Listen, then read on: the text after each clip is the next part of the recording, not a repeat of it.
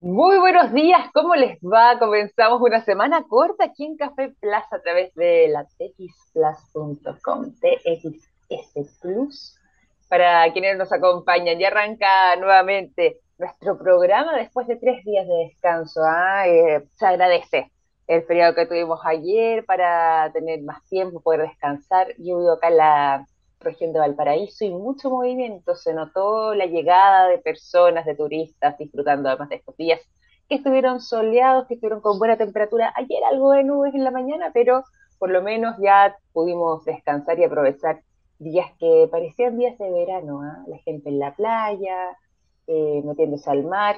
Realmente una delicia, pero eh, ya comenzamos una nueva semana y por lo mismo también tenemos que ir revisando informaciones, tenemos que irnos a lo que ha estado aconteciendo durante las últimas horas en estas jornadas y por lo mismo les cuento un poco de qué vamos a estar hablando el día de hoy. Vamos a estar conversando junto a quien va a ser nuestro invitado de esta jornada respecto a una convocatoria bastante interesante pensada precisamente la gente joven que busca um, impulsar la inclusión por medio de la digitalización. Yo les voy a estar entregando detalles, pero para avanzar en esa línea les cuento que nos va a estar acompañando el día de hoy el gerente adjunto de Relaciones Institucionales de Credit Corp, estará junto a nosotros, Diego Chirinos. Y además de eso, eh, vamos a estar hablando el día de hoy, teniendo reflexiones atractivas, interesantes, entretenidas y sobre todo vinculadas al mundo de la ciencia, junto a Gabriel Cabo León, que nos acompaña como cada día martes aquí en el programa. Y además de eso, vamos a seguir directamente con las informaciones de la jornada y por lo mismo les cuento que, eh, qué es lo que estaba pasando, qué es lo que estaba aconteciendo durante estos días que no tuvimos programa, que no pudimos conversar. Por ejemplo, nos vamos a ir directamente durante el día de hoy eh, a hablar sobre uno de los avances más significativos que eh, se realizó durante las últimas horas eh, por la Universidad de Arizona, luego de que uno de sus investigadores detectara por medio justamente de em, imágenes que han estado captando eh, durante los últimos días en Marte, se logró determinar que hace cerca de 3.700 millones de años atrás, esto ya se remonta al el periodo Noakiko, según data esta publicación, que eh, en Marte existía vida presente, algo que muchos de nosotros sospechábamos, ¿cierto? Pero que ahora se confirma por medio de esta investigación, donde se determina que eh, justamente en ese periodo de tiempo se pudieron haber proporcionado las condiciones para que eh, se desarrollara vida microbiana. Todo esto además en el subsuelo, producto de la alimentación con hidrógeno que se va generando y en conjunto con el metano que estaba presente también en ese entorno, se podría haber dado vida de este tipo. Esto es una investigación que, eh, si bien la encabeza la Universidad de Arizona, como les contaba recién, la revista Nature Astronomy ya la está publicando. ¿Por qué?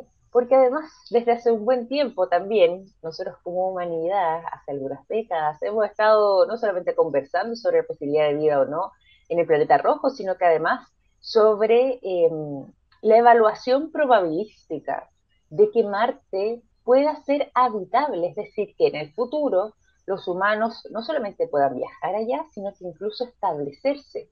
Eh, hay algunos que dicen que esto se podría hacer casi como misiones específicas, otros eh, sueñan más en grande y ven la posibilidad de eh, que sea un planeta habitable en periodos prolongados, posiblemente que nuestra humanidad siga su camino en ese planeta, sea como sea, es parte entonces de eh, las informaciones que ya se están destacando justamente pensando en esa posibilidad. Y el hecho de que eh, lo que mm, tiene que ver con la subsuperficialidad del planeta rojo, donde ya, mm, según esta investigación, habría sido muy, pero muy probable de que haya sido eh, un conductor de vida y además la posibilidad de habitabilidad sobre esta superficie marciana, producto además de esta investigación, donde se logró determinar que hace cerca de 3.700 años pudo haber existido vida microbiana. Lógicamente es un avance y un paso interesante también para eh, el mundo de la ciencia en esta oportunidad. Esta investigación, como les decía yo, lo realizó un investigador de la Universidad de Arizona de nombre Boris Sottery, que eh, lleva años investigando, años trabajando en esto y que ahora producto también de em, lo que ha tenido que ver con las últimas misiones y, por ejemplo, la labor que están desarrollando tanto el robot como el helicóptero del Perseverance y el Ingenuity, se han logrado capturar no solamente imágenes más precisas, sino que además también muestras y restos de la superficie marciana que permiten y facilitan este tipo de investigaciones de manera casi simultánea, casi en paralelo, pero además eh, con información bastante, bastante más precisa que la que habíamos tenido anteriormente. De hecho, también uno de los lugares más atractivos y que hemos podido conocer gracias al trabajo de este Robert del, Perseverance es, eh, Perseverance digo, es eh, lo que tiene que ver con el cráter de cero, que cero, de zero, como le dicen en inglés, como ustedes prefieren pronunciarlo, que hace un par de días atrás también hizo noticias, que lo conversamos en el programa, justamente porque había aparecido una imagen de un objeto curioso, al parecer un resto de tela, pero que no se destacaba que fuera parte del propio rover o que posiblemente fuera eh, parte del de, eh, el helicóptero del Ingenuity que se pudo haber desprendido. Así que no, no sé si era tan espectacular aquello, pero además también se han identificado otros lugares como el Elas Planitia y el Isbis Planitia, que vendrían siendo también posibles lugares para em, el desarrollo y buscar ciclos de vida meta, metanogénica, más bien en este caso, eh, temprana cerca de la superficie marciana. Tendría que ser vida metanogénica porque recordemos que esto se habría dado justamente producto del eh, hidrógeno y ese hidrógeno que produce metano y que habría sido entonces el entorno favorable para que la vida microbiana hubiera crecido en el subsuelo marciano. informaciones que vienen de otros planetas, pero que nos gusta compartir de tanto en tanto por los avances impresionantes que se han realizado en esta materia durante los últimos años. Vamos a seguir con conversación, vamos a estar hablando, como les decía antes, sobre eh, ideas para impulsar la inclusión, la digitalización tiene ahí un rol clave y además vamos a estar hablando y además vamos a estar hablando también sobre más ciencia, todo eso a la vuelta de una pausa musical, ¿sí? Vamos a continuar acá en el programa, nos vamos a ir a la música cuando ya son las 9 de la mañana con 12 minutos y los quiero dejar durante esta jornada con el sonido de un grande. Elton John, la canción I Am Still Standing es lo que suena a continuación en Café Plaza. Ya son las 9 de la mañana con 16 minutos. Les habíamos contado que íbamos a seguir durante este programa teniendo una eh, interesante conversación sobre un proyecto por la inclusión, un proyecto por la inclusión que por lo demás se enfoca en la digitalización lo tiene como protagonista para poder permitir esta inclusión y que eh, presenta ya ahora eh, su convocatoria. Está abierta hasta algunos días más para que estén atentos, apuntando también a un público de personas jóvenes entre 18 y 32 años. Vamos a estar conversando sobre este tema el día de hoy, esta convocatoria que abre Credit Corp. Ya está junto a nosotros el gerente adjunto de Relaciones Institucionales de Credit Corp, Diego Chirinos. ¿Cómo estás, Diego? Bienvenido a Café Plus. Qué gusto tenerte por acá. Hola, Victoria. No, qué gusto estar acá contigo y con todos los oyentes para conversar un poco sobre Voces por la Inclusión, que es este proyecto con el cual Corp busca seguir acelerando los cambios que nuestros países necesitan. Exactamente, maravilloso. Además, eh, Voces por la Inclusión es parte entonces de esta convocatoria que, como estábamos contando, busca impulsar la eh, inclusión a través de la digitalización y que además eh, tiene una convocatoria interesante, no solamente por el rango de edades de las personas que pueden participar, sino que porque también va a estar presente o está presente en diferentes países. Cuéntanos primero en términos generales en qué consiste Voces por la Inclusión y dónde es que además se va a estar desarrollando, dónde está eh, enfocada esta convocatoria.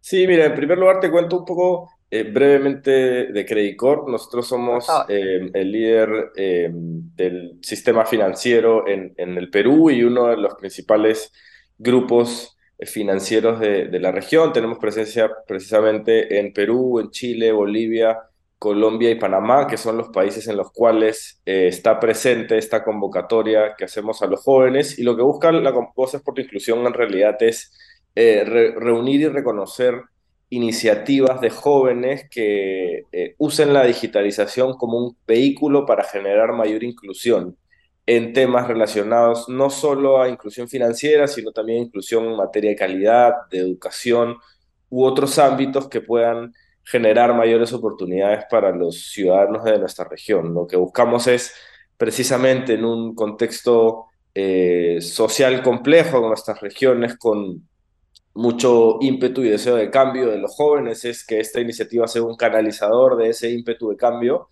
para eh, que este ímpetu de cambio se canalice, valga la redundancia, en términos positivos para generar mayor inclusión, aprovechando eh, toda la, iniciativa y la creatividad de los jóvenes y también la digitalización o las herramientas digitales que hoy, como hemos visto en los últimos años, sobre todo a raíz de la pandemia, son sin duda un vehículo de inclusión para poder llegar más rápido y estar más cerca de las personas.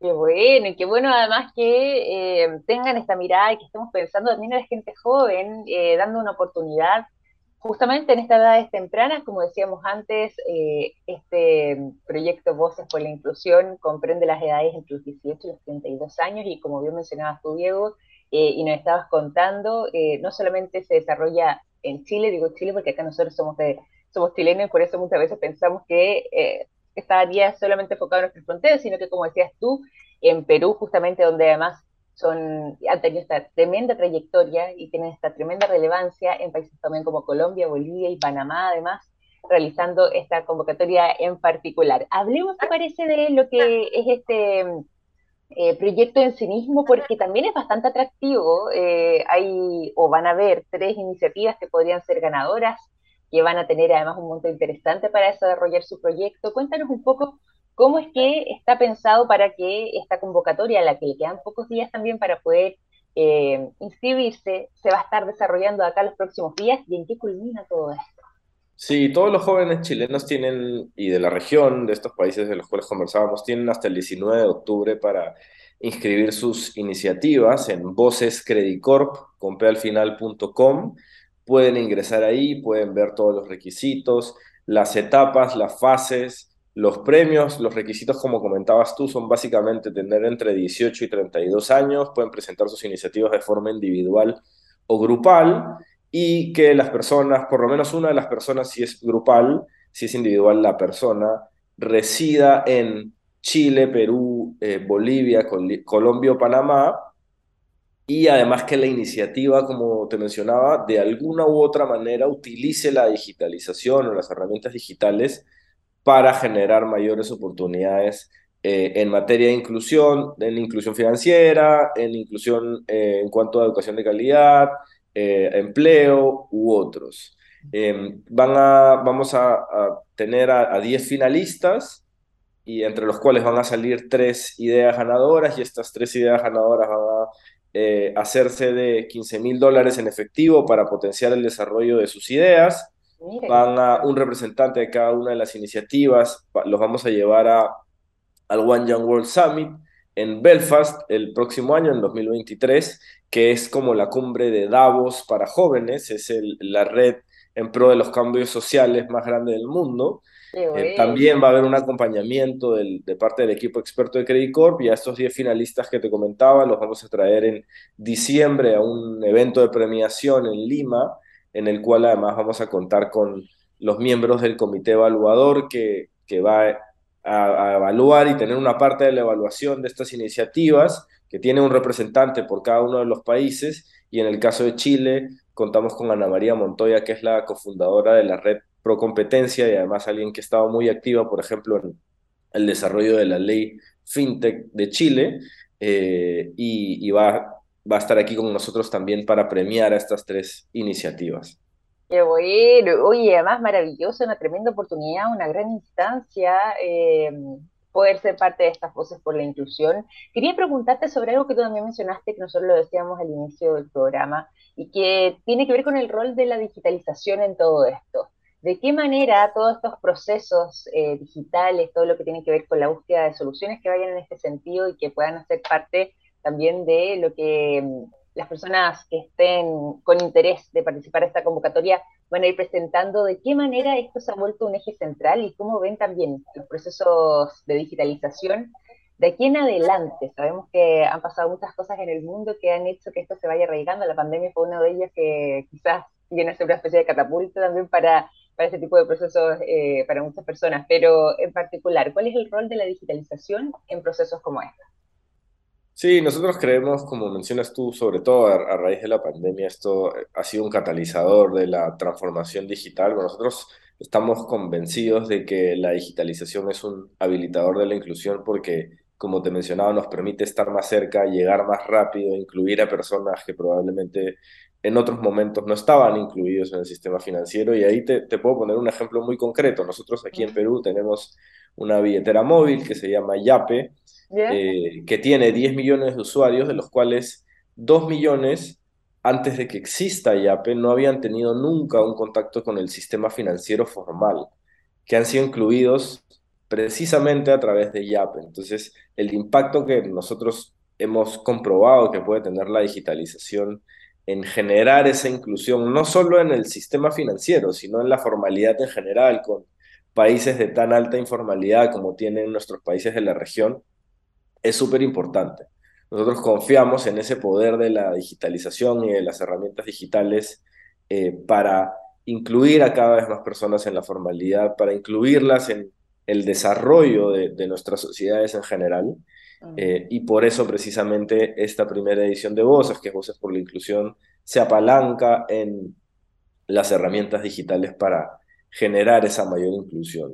Nosotros lo tenemos aquí en Yape, pero también en, en Chile a través de Tempo o de otros desarrollos que se han venido dando eh, en la región, sobre todo a raíz de la pandemia, pero que es una transformación que viene incluso desde antes de la pandemia. Exactamente, es muy cierto eso. Oye, ¿y por qué es más orientado también en el público joven? ¿Tiene que ver con este mayor contacto o más bien eh, mayor sensibilidad, quizás mayores habilidades para eh, eh, moverse en un mundo digital tiene que ver con que quizás eh, justamente son las edades donde uno puede empezar a pensar en lo que va a ser su futuro y quizás comenzar a trazarlo. Eh, ¿Por qué decidieron apuntarlo en este caso en particular, este proyecto Voces por la Inclusión, en público joven esencialmente, entre los 18 y los 32 años? Tiene que ver un poco con lo que tú mencionas y también con que, como hemos visto, de diversas formas en los últimos años en nuestros países, los jóvenes quieren ser cada vez más dueños del destino de la región y de, nuestros propios países. Hablaba mucho de este ímpetu de cambio que tienen los jóvenes, a veces canalizados de formas positivas, probablemente a veces de algunas otras formas. Y la idea es precisamente que la creatividad de los jóvenes, ese ímpetu de cambio, ese deseo de, ser dueños del destino de nuestra región, eh, tenga como principal aliado a la, digitalización para generar mayores cambios, precisamente para generar mayores oportunidades eh, para nuestras sociedades. Y qué mejor que apelar a la creatividad que tienen nuestros jóvenes en, Chile y en todos los países eh, de los cuales venimos hablando para generar ese cambio, ¿no? para, para generar esa mayor inclusión, esas mayores oportunidades que se necesita en, en muchos subgrupos poblacionales que eh, probablemente no están del todo incluidos en nuestra región aún. Es cierto, es cierto. Oye, y eso está interesante también, posibilidades de eh, expandirse a otras regiones, quizás, o sea, regiones, perdón, otros países. Yo sé que, eh, como nos decías, Credit tiene bases en Chile, Bolivia, Colombia, Panamá y, lógicamente, además, Perú, donde es un gran protagonista. Pero posibilidades quizás de seguir creciendo hacia otros países de la región. Eh, siempre estamos eh, viendo oportunidades en general en, la región, pero la verdad es que nosotros estamos bastante eh, tranquilos con el, desarrollo que hemos venido teniendo, el crecimiento en la región que, hemos venido teniendo, precisamente muy enfocados en el tema de microfinanzas y de inclusión financiera. ¿no? Esto es un pilar fundamental para nosotros. Una de nuestras subsidiarias es precisamente mi banco, que es la microfinanciera más importante de la región y la segunda más importante del mundo, a través de la cual estamos incluyendo a muchas personas en el sistema financiero. Entonces, sin duda, eh, el crecimiento internacional eh, de Credit Corp viene consolidándose, va a seguir consolidándose. Mm, sería difícil para mí decirte algún crecimiento específico, alguna noticia de un país indicado para decirlo, pero lo que puedo decir es que nada, el, compromiso con la región es de largo plazo y se va a mantener durante los siguientes años. Oye, y eso está muy, eh, muy interesante, que no quería ponerte en aprieto, Diego, con, la pregunta, sino que más bien eh, lo decía porque es muy amplia la gama de países que, donde ustedes trabajan, donde se han desarrollado y además también con ese tremendo éxito. Yo lo decía también pensando yo a futuro una buena oportunidad para, para otros países eh, el día de mañana. Así que por lo menos ya, eh, porque se está estudiando esa posibilidad, es maravilloso, pero sí, entonces el compromiso con la región muy fuerte. Para quienes se van sumando también a nuestra sintonía, aprovecho eh, de contarles que estamos conversando durante esta mañana con el gerente adjunto de Relaciones Institucionales de Credit Corp. Está junto a nosotros Diego Chirinos y estamos conversando, entre otras cosas, ¿ah? Sobre una interesante convocatoria que está eh, pensada en gente joven entre los 18 y 32 años para que presenten sus iniciativas y buscando impulsar la inclusión por medio de la digitalización eh, y a través de proyectos entonces pueden ser parte de este, mm, esta interesante convocatoria Voces por la Inclusión que está desarrollando, como les decía recién, Credicorp. También estábamos eh, conociendo un poco más eh, sobre la labor de Credicorp, sobre algunos temas atractivos que podrían ser bastante interesantes de incursionar como eh, el hecho de los procesos digitales, la digitalización, hablamos de la gente joven, y tú mencionaste un tema que no quiero dejar pasar, que tiene que ver también con la educación financiera y el hecho de poder abrir este mundo eh, a más personas y los avances que han habido en torno a ello. Es por lo mismo Voces por la Inclusión, como nos contabas antes, pensaba también en gente más joven, una buena oportunidad para eh, poder eh, desarrollarnos más en ese sentido. Yo te cuento acá, entre paréntesis, que al menos en Chile muchas veces se habla de que nos falta más eh, educación financiera, que nos falta más conocer ciertos conceptos, saber cómo movernos, saber de qué manera poder abordar todo este mundo, sacarle mayor provecho y que muchas veces quizás ahí estamos nosotros en Chile al menos un poco al debe a través de instancias de este tipo, sobre todo pensando en la gente joven, puede ser una buena oportunidad para eh, alcanzar esa meta? Sí, en general la inclusión financiera en la región eh, se sostiene sobre dos pilares fundamentales. En primer lugar, el desarrollo de infraestructura de calidad que les permita a nuestros ciudadanos tener un acceso eh, fluido y cercano con el sistema financiero. Y también el otro pilar fundamental es el que tú mencionas, el, de la educación financiera, el que se pueda llevar la educación financiera, que se entienda sobre los productos, sobre los beneficios del sistema, sobre em, la necesidad de tener un manejo de finanzas personales, que en muchos casos eh, de nuestros países no necesariamente se tiene, y que em, haya una menor fricción en el uso de los productos financieros para generar precisamente esta recurrencia y este aprovechamiento de los diversos productos financieros de, del sistema. En el caso de la iniciativa en particular, eh, lo que nosotros sí tratamos de, señalar es que no necesariamente tiene que estar eh, relacionada a temas de inclusión financiera, sino también a otro tipo de campos, pero sin duda es una oportunidad para eh, albergar todas estas iniciativas o estas ideas que puedan tener los jóvenes para llevar por ejemplo, a través de herramientas digitales, educación financiera a diversos subgrupos poblacionales, algunos grupos alejados este, de, la sociedad o de nuestros países. No, no, no quiero hacer un, un, spoiler aquí, pero hay algunas iniciativas presentadas que van un poco en esa línea o, algún, o llevar educación de otro tipo a través de herramientas digitales eh, a, a, ciudades o a, comunidades alejadas de nuestros países. Entonces, sin duda puede ser una, una opción, pero lo que nosotros siempre queremos dejar claro es que esta iniciativa de Voces por la Inclusión no busca estar necesariamente vinculada a temas de inclusión financiera, sino que trasciende esto porque nosotros creemos que el impacto de la digitalización eh, en la inclusión trasciende la inclusión financiera, sino que puede tener un impacto en la generación de mayores oportunidades, como mencionaba, en temas de empleo, en temas de educación u otros. Muy interesante además también eh, esa respuesta y es cierto, ¿ah? eh, ampliar quizá esa mirada también se vuelve muy relevante. Para, mm, para quienes también se han sumado, ¿te parece si hacemos una especie de recordatorio, Diego, sobre lo que tiene que ver con el proyecto Voces, volvamos justamente a este tema principal que hoy día nos convoca eh, y volver a recordar dónde es que se va a estar desarrollando, cuáles son los países eh, de los, o sea, donde los jóvenes recién que van a poder participar y las edades también, y a través de qué plataforma se puede acceder. Eh, sí, yo invito a todos los jóvenes chilenos a que ingresen a Voces Credit Corp, al final.com, y que puedan ver ahí todas las, todos los requisitos, todas las fases, pueden ver ahí la información del comité evaluador también, y que inscriban sus iniciativas, que pueden ser inscritas de manera individual o grupal, lo único que necesitan tener es entre 18 y 32 años, residir en alguno de los países Chile, Perú, Colombia, Bolivia y Panamá, eh, y que su idea, eh, la que van a llenar ahí un formulario muy breve en la que van a poder aterrizar un poquito la idea, eh, toque de alguna u otra manera eh, la digitalización o las herramientas, o use de alguna u otra manera las herramientas digitales para generar esta mayor inclusión en materia de inclusión financiera, en materia de empleo de calidad, de educación de calidad u otro. Yo los invito a todos a que puedan inscribir sus ideas hasta el 19 de octubre, que es el plazo límite para inscribirlas.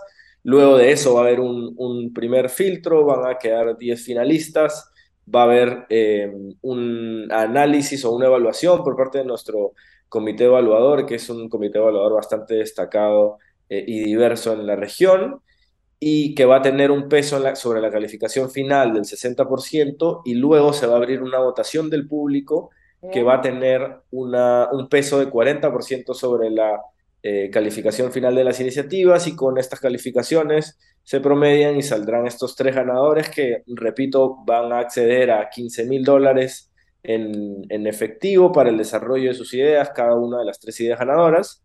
Un representante de estas tres ideas ganadoras va a viajar con todos los gastos pagados al One Young World Summit en Belfast en 2023, eh, que es el, como te mencionas, como la cumbre de Davos para jóvenes, es la red más grande de jóvenes en pro de los cambios sociales.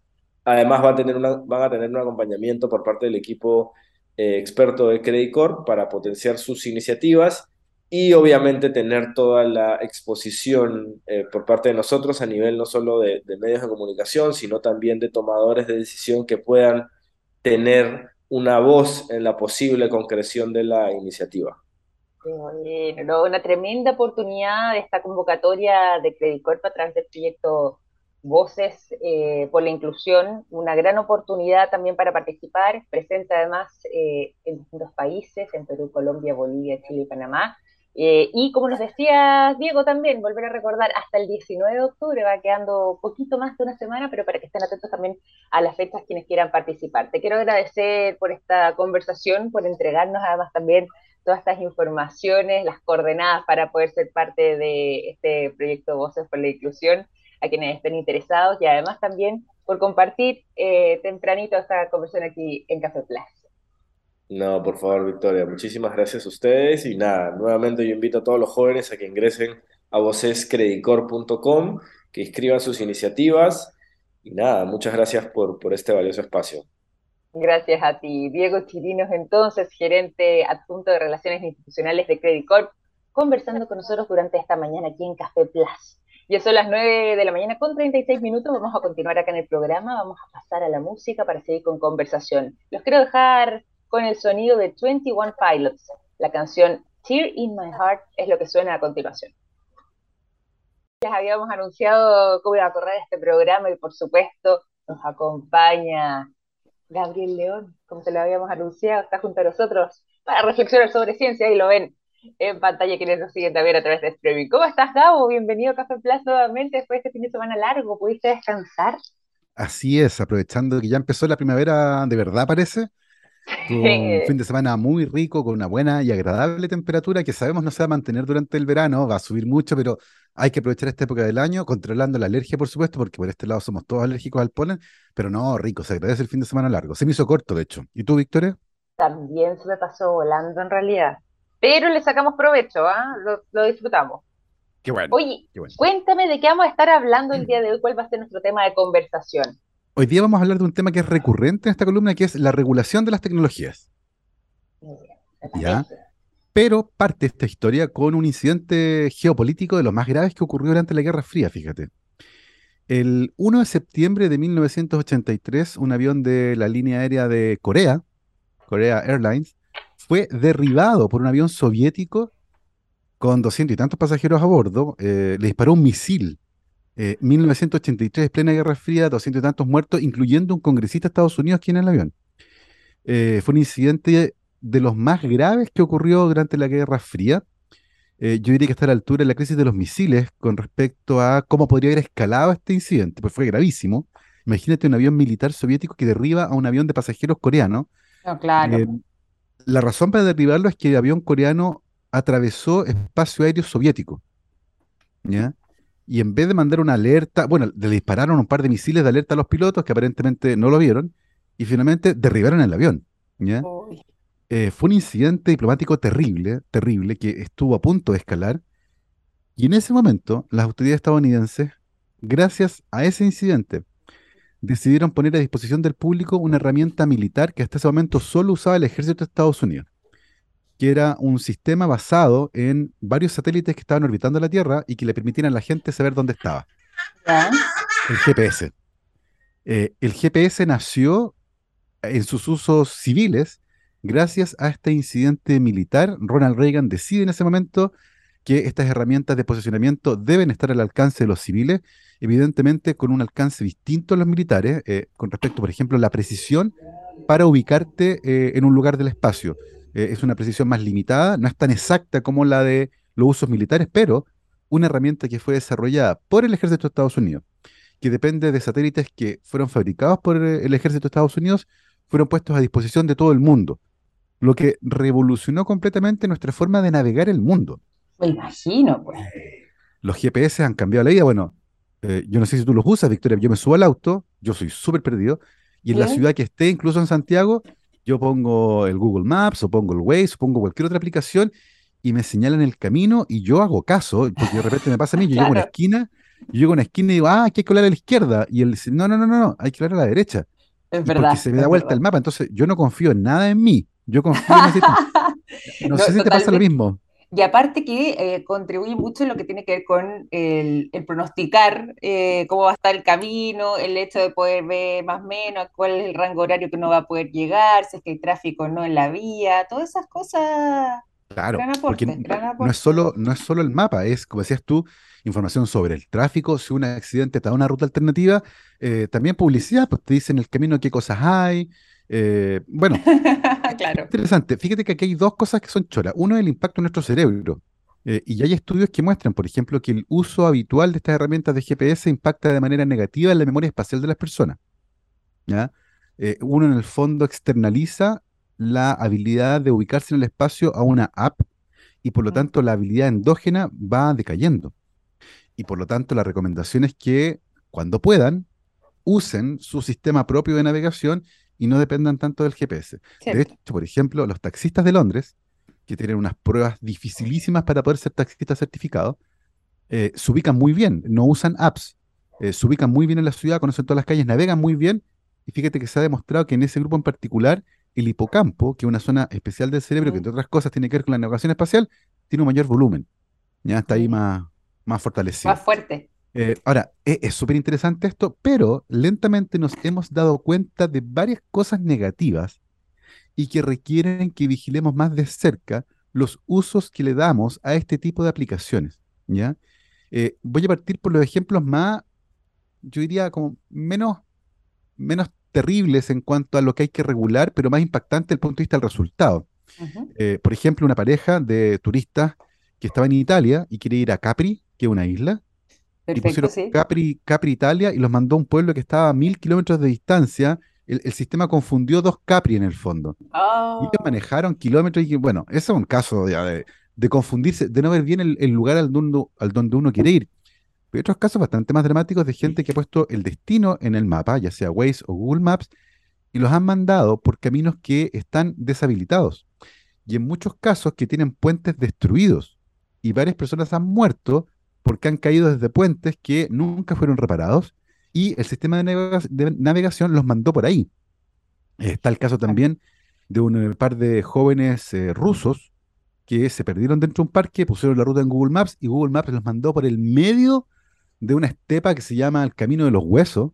Eh, uy, uy, el donde, ya. Bueno, donde el auto se les congeló y murieron congelados dentro. Uno de ellos murió congelado dentro del auto, el otro se salvó con heridas gravísimas, pero de nuevo, eh, debido a una recomendación de ruta muy poco apropiada para el lugar donde estaban, porque el sistema calcula la ruta más rápida o la ruta más corta, no la más segura. Eh, y en estos casos, por supuesto, se produjeron ese tipo de problemas. Eh, el uso de mapas antiguos o desactualizados, ¿cierto? de rutas que no tienen toda la información necesaria para navegar con seguridad un camino, es uno de los problemas que tenemos con gente muerta, gente perdida. Mm. Pero fíjate que hay otro problema que tal vez un poco más sutil, pero que de todas maneras tiene impactos gigantescos en las personas y que muestra el submundo de la tecnología. ¿Ya? Victoria, supongamos que estás en tu casa y se te rompe la llave del baño. Y ahí sale agua y todo. Y, vamos a suponer que eh, en la casa no hay nadie que sea experto en gafitería. Que eh, efectivamente, aprovecho de corroborarlo. Entonces, ¿Qué harías, para que rápidamente vinieran a arreglarlo?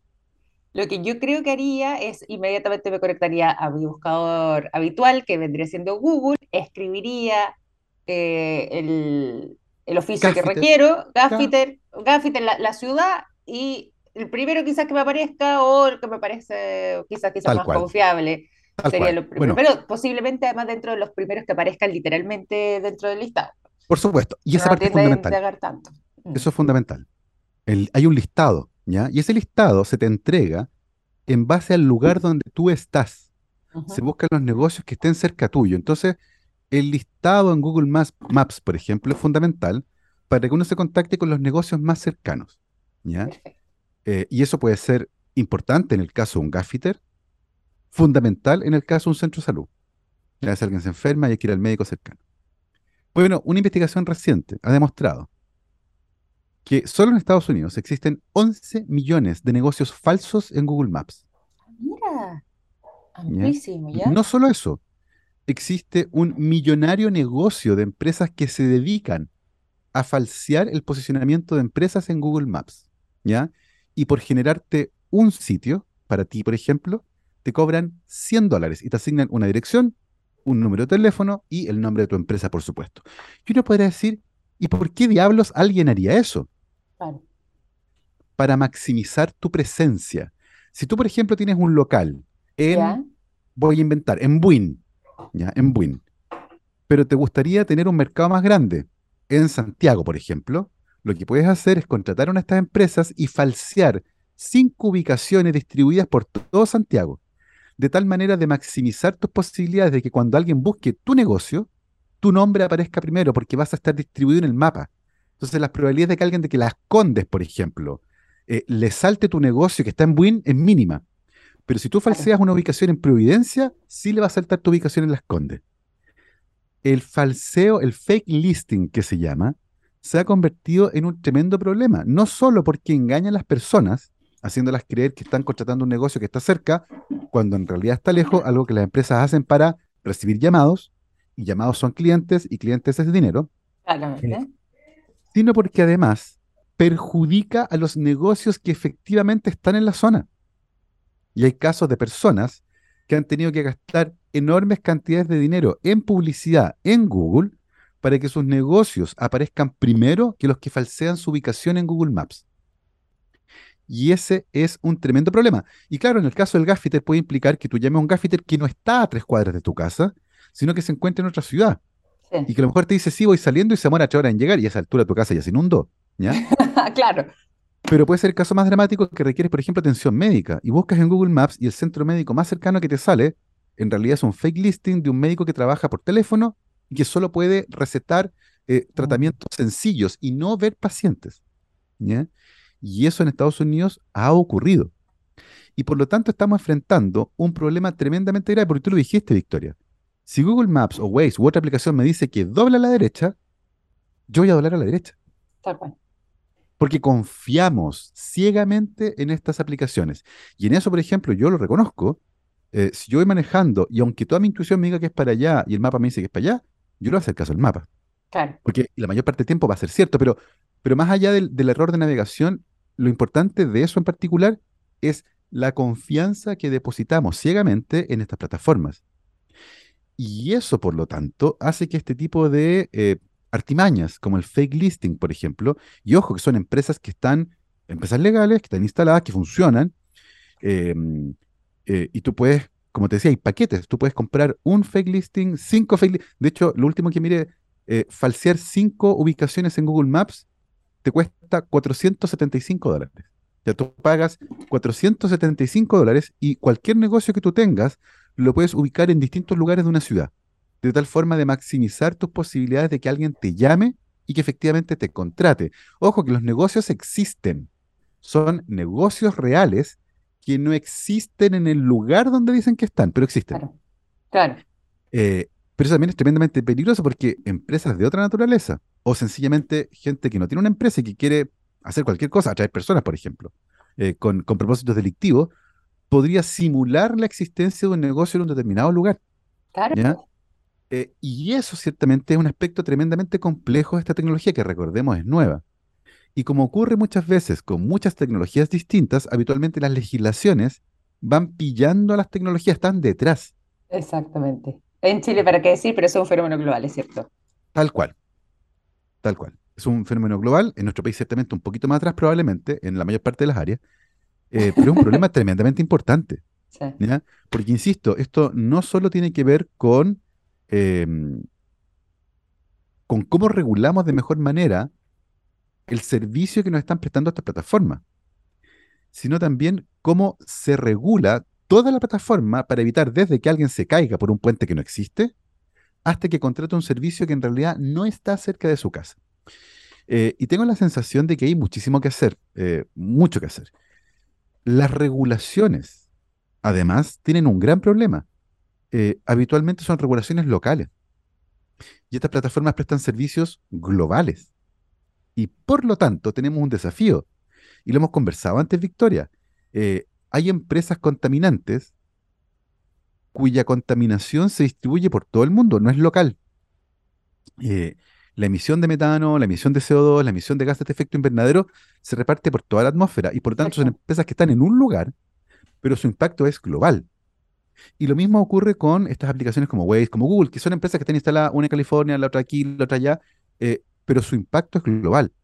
Y por lo tanto, de nuevo, y como lo hemos conversado otras veces en estas columnas, estamos en presencia de problemas que en su origen son locales, pero que su impacto es global. Y por lo tanto, la única forma de regular efectivamente los impactos de estas tecnologías va a ser con legislaciones globales. El problema es que la geopolítica actual no está en condiciones de afrontar ese tipo de desafíos. O sea, hoy día el mundo está tremendamente polarizado Estamos viendo un conflicto bélico eh, en Rusia, ¿cierto? Que está bombardeando Ucrania eh, con mayor fuerza desde la explosión en el puente de Crimea. Mm. Eh, y por lo tanto, las condiciones, la verdad, no están muy, muy buenas para ese tipo de cosas. De hecho, me tocó estar el viernes, en un, el jueves, en un conversatorio con, Darren, con, Tang, que es el director de la Oficina Global de Propiedad Intelectual. Mm. y una persona al público le preguntó cómo veía la posibilidad de tener un sistema global de patentes, porque actualmente uno, por ejemplo, cuando presenta una patente, la presenta en un lugar en particular, en Estados Unidos, en Canadá, en Chile, son locales, sí. son territoriales en el fondo.